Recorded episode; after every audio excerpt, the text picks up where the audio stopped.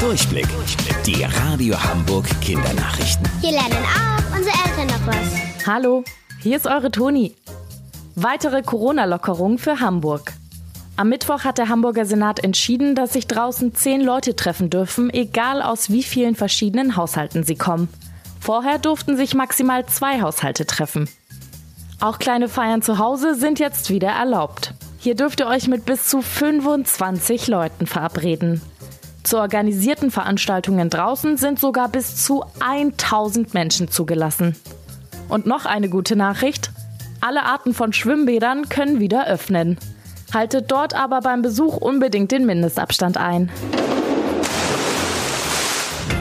Kaninchen oder doch Hase? So unterscheidet ihr die Tiere. Hasen erkennt ihr daran, dass sie größer und schlanker als Kaninchen sind. Außerdem sind Kaninchen Rudeltiere und leben gemeinsam mit ihren Artgenossen. Hasen dagegen sind Einzelgänger und schlafen draußen in einem Erdloch, auch Mulde genannt. Übrigens, hier in der Stadt seht ihr vor allem Kaninchen in den Parks, also die kleineren der beiden. Und wusstet ihr eigentlich schon?